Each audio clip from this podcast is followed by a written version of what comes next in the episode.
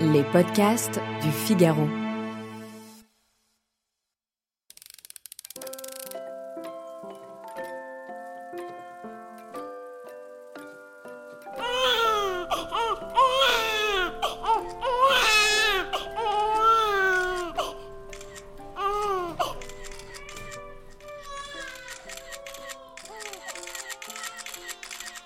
Quand j'étais petite, il y avait des enfants de mon âge qui étaient de vrais stars. Ils s'appelaient Jordi ou Priscilla et ils étaient chanteurs. Aujourd'hui, les enfants stars ont un profil différent. On ne les trouve pas sur Spotify, mais plutôt sur YouTube.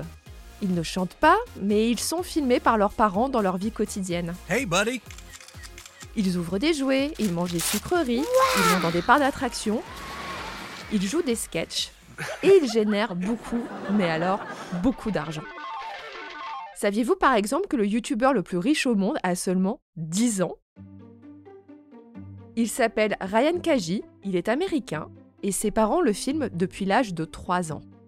Sa chaîne Ryan's World rapporte 30 millions de dollars par an grâce aux coupures publicitaires, mais surtout grâce aux placements produits signés avec de grandes marques du jouet et de l'alimentaire. Ryan a aussi sa propre émission à la télévision et on peut trouver dans les supermarchés américains des t-shirts ou même du dentifrice à son effigie.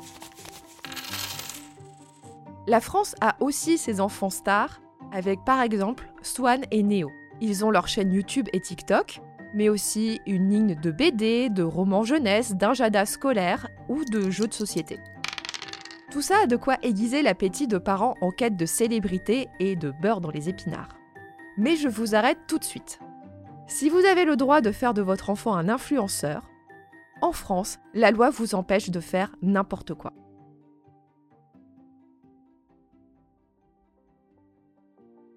Bienvenue dans Question Tech, le podcast du Figaro qui répond à vos interrogations sur les nouvelles technologies. Je suis Chloé Voitier, je suis journaliste au Figaro Économie et j'avais couvert en 2020 le vote de la loi Studer encadrant l'exploitation commerciale des enfants influenceurs.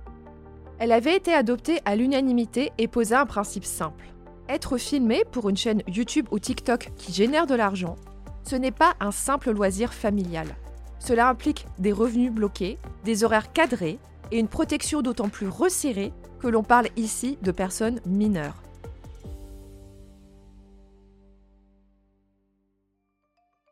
Je vais vous résumer simplement cette loi. À partir d'un certain volume de vidéos publiées, un enfant influenceur âgé de moins de 16 ans doit bénéficier du statut d'enfant du spectacle. C'est le statut qui s'applique aussi aux jeunes chanteurs ou aux jeunes mannequins. Ses parents doivent donc obligatoirement obtenir un agrément auprès de leur préfecture.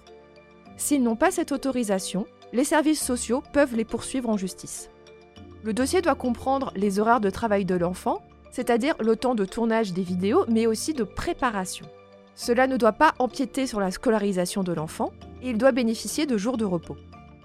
Les parents doivent aussi verser une partie de l'argent généré par cette activité sur un compte en banque qui sera bloqué jusqu'à la majorité de leur enfant. Vous l'aurez compris, l'objet de cette loi vise à empêcher des parents d'exploiter leurs enfants et d'empocher tout l'argent généré par cette activité. Cette loi comprend aussi un droit à l'oubli, et ça, c'est très important. Cela veut dire qu'à partir de 18 ans, un ex-enfant influenceur peut demander à YouTube, Instagram ou TikTok de supprimer la chaîne qu'avaient créée ses parents, ou bien de supprimer les vidéos qu'il n'assume pas. Parce que Internet n'oublie rien, et une vidéo qui avait été tournée à l'âge de 5 ou 8 ans pourrait ressurgir 20 ans plus tard et poser des problèmes. Voilà, vous savez ce qu'il vous reste à faire si vos petits Gabriel et Louise rêvent de devenir stars sur TikTok.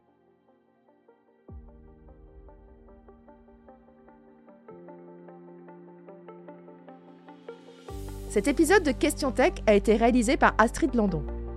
S'il vous a plu, partagez-le autour de vous et abonnez-vous à Question Tech pour ne pas rater nos prochaines publications.